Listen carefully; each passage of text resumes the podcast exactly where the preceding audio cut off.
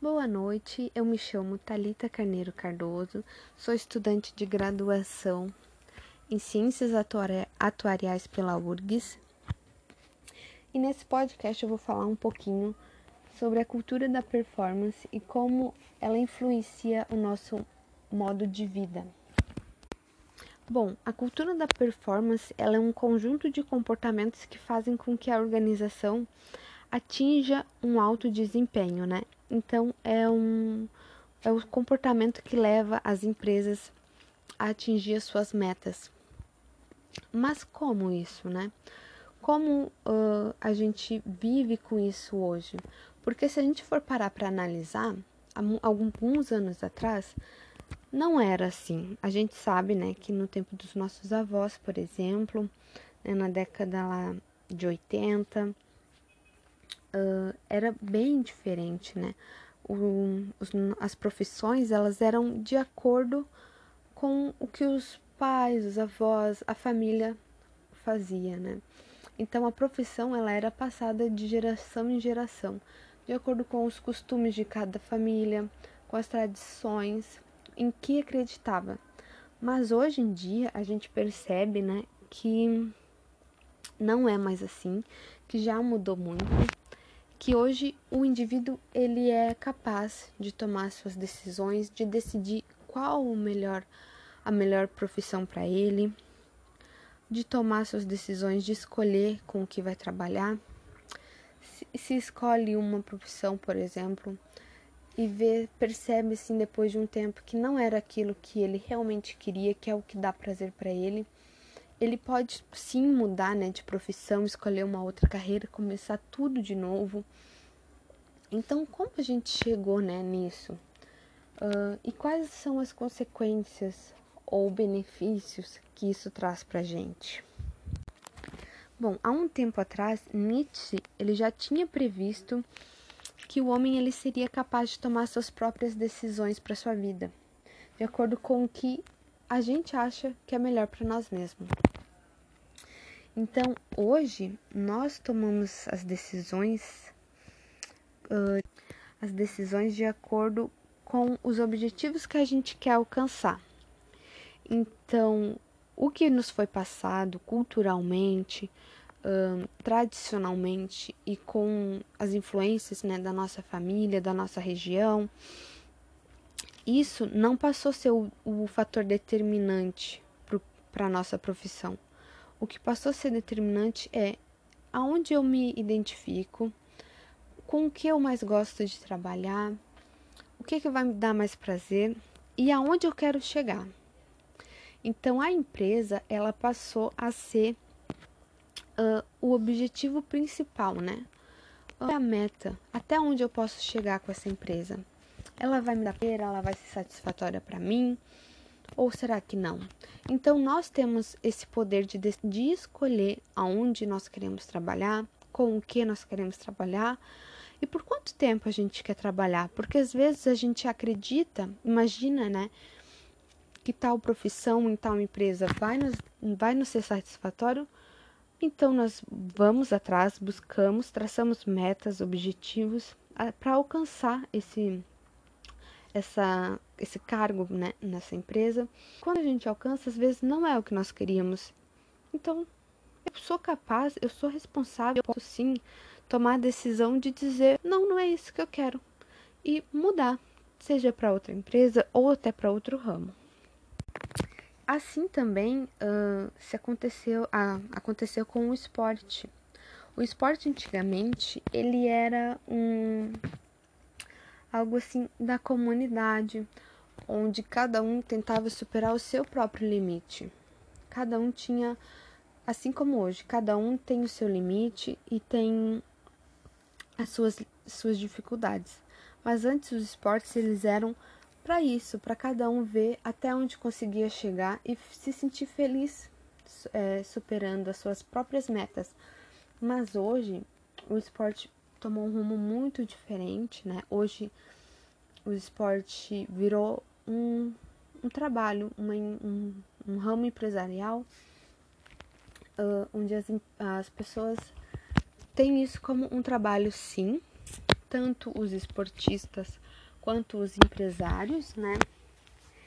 Que, que buscam incentivar a vitória, né? As, as grandes empresas buscam incentivar sim a vitória. Então, então os vencedores, né, aqueles que conseguem superar os seus adversários, eles são vistos como destaques, né? E é isso que os empresários buscam, né? Os vencedores.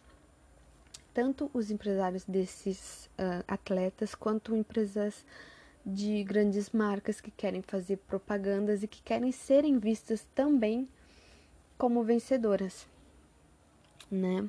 Uh, hoje o esporte ele ele não é mais só para superar o meu próprio limite, mas também para mas sim, né, para superar o meu próprio adversário, independente se eu conseguia fazer mais. Eu não estou tentando superar mais o meu limite, e sim o outro e ser vista como vencedora. Tanto que, se a gente. Algumas pesquisas, né, se a gente for parar para analisar, ou até mesmo para conversar com, com, com algumas pessoas que praticam algum tipo de esporte, seja profissional ou por lazer, mas que participa de alguma competição, os que ficam em segundo, terceiro, quarto lugar, mesmo eles tendo atingido os seus objetivos, superado as suas dificuldades e suas limitações, se eles não ficaram em primeiro lugar, muitas vezes eles se sentem fracassados, como se não tivessem ganhado. Então, isso também mudou muito de alguns anos para cá. Então, essas mudanças, né, essa busca pela excelência, pela melhor performance, pelo melhor emprego, melhor cargo, ela trouxe sim algumas consequências, né?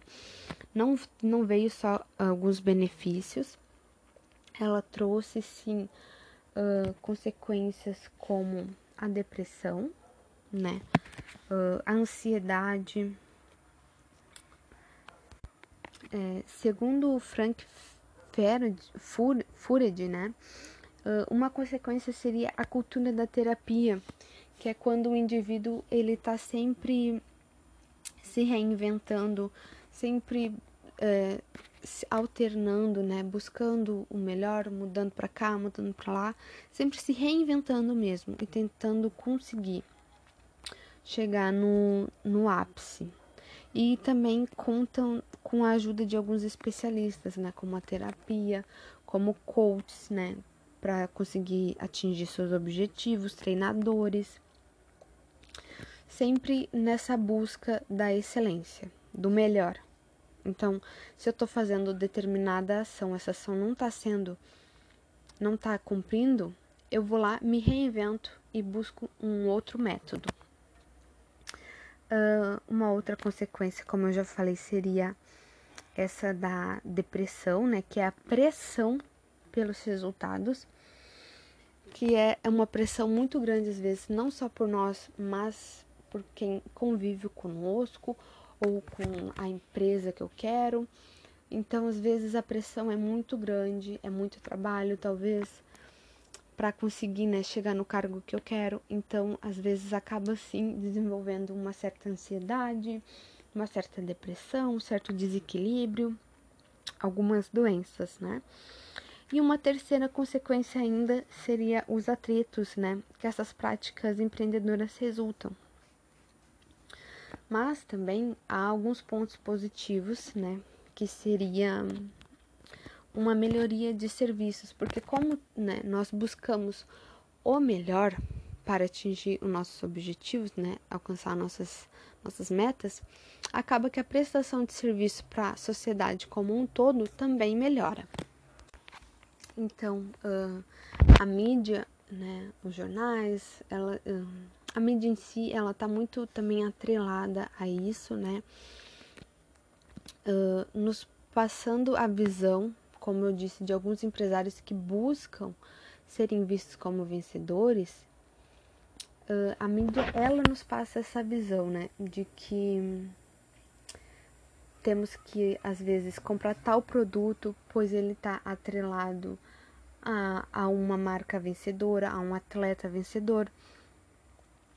E isso também está atrelado à, à depressão que eu falei antigamente, é, mais cedo, porque muitas vezes a gente não consegue seguir esses padrões e a gente pode se frustrar sim com isso, infelizmente.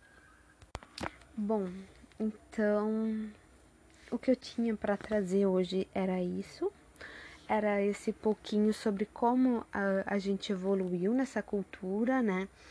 Como mudou de uns tempos para cá, que uh, tá sempre em evolução, tanto que nós estamos sempre em evolução, buscando né, a nossa melhor forma, o nosso melhor jeito para atingir nossos objetivos e estamos sempre mudando, né? Então era isso. Hoje eu fico por aqui. Muito obrigada a todos que ouviram e uma boa noite, ou um bom dia, uma boa tarde. Até!